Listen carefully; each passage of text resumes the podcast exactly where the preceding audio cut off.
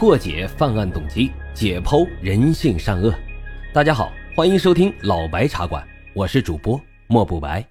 好了，言归正传，我们开始讲今天的案子。今天啊，我们要说的这起案子，和很多媒体热议的日本疑案相比啊，似乎没什么知名度，但是在很多人的眼里，这案子才能称得上是真正的日本第一悬案。而媒体似乎呢是有意在规避这个案子，这又是为什么呢？今天啊，老白就带着大伙一起来探究这个已经五十八年了都悬而未决的诡异案件，也就是一九六三年日本霞山案件，也被称为宫崎骏龙猫案。一九六三年五月一号下午三点半，日本崎玉县的霞山市雨后初夏，是微风阵阵。午后的蝉鸣呢，也让人昏昏欲睡。在树荫之下，一名高中的女生正独自走在回家的小路上。这人呢，名叫做中田善之，而这一天也刚好是他十六岁的生日，所以善之今天的心情可以说十分的好。他跟同学们说，家人啊也给自己准备了一个非常棒的生日晚宴，所以今天呢要早一点离开学校。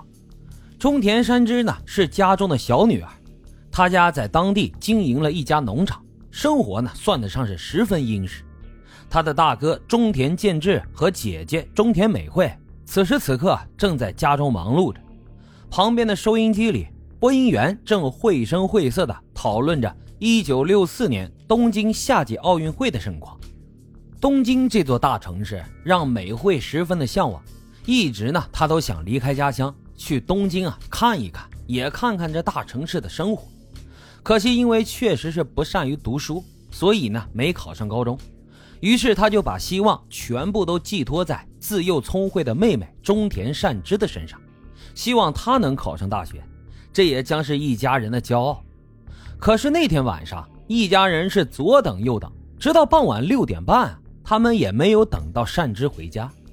心急如焚的大哥呢，立刻骑上了自行车，去往学校的路上四处寻找。可一个小时的仔细搜索之后，依然没有看到妹妹的身影。大哥很无奈，只能于晚上七点四十分左右返回了家中。然而，就在他进屋前，看到了一个很奇怪的物件：自家的玄关之处啊，放了一封信。信的旁边呢，还有妹妹中田善之的学生证。打开了信件一看，这是一封错别字颇多的勒索信。信中写道：“要想你的女儿活命的话，五月二号晚上十二点，让一个女性带着二十万的现金在佐野屋的门口等着，我朋友会开车去取。如果你胆敢晚上一分一秒，你孩子的命就会没了。记住，千万不要报警，也不许告诉任何人。”大哥看完信后，立刻浑身的皮肤都绷紧。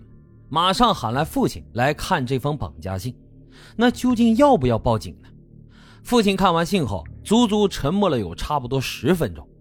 虽然这二十万家里拼拼凑凑吧也能拿得出来，但是该不该报警呢？这让人非常难以选择。最终，父亲中田荣作还是选择通知了警察。接到报警后，当地的警署立刻就成立了专案组，并且和中田的家人商议。由二女儿中田美惠携带着二十万元影视道具钞票到佐野屋去交赎金，警方呢则在田埂中埋伏。当嫌疑犯接过赎金之后，立刻就上前逮捕。由于不清楚对方指的五月二号的晚上十二点具体是哪一天，所以在当天五月一号晚上，他们就开始在交易地点埋伏。但是啊，一直等到了第二天晚上。也就是五月三号的夜间零点整，埋伏了两个晚上的警察终于等来了嫌疑人。在夜幕掩护之下，中田美惠小心翼翼地走向了佐野屋商店。就在他刚抵达佐野屋的门口时，不远处的田间传来了一个男人的说话：“来了吗？”中田美惠立马就紧张了起来，他嘚嘚瑟瑟地回道：“呃，来了。”这男人突然停下了脚步，问。你们是不是报警了？那边两个人是不是警察？还没等他的话说完，发现不对劲的男人撒腿就跑。在一声警哨的号令下，现场部署的二十多名警员马上从田埂中跳起，一拥而上，意图去拦截这名男子。然而，这个男人的奔跑速度着实是异于常人，奇迹般的竟然从警察的包围圈中活生生的逃脱了。二十多名警察最后只看见远去的黑影消失在一个岔路口。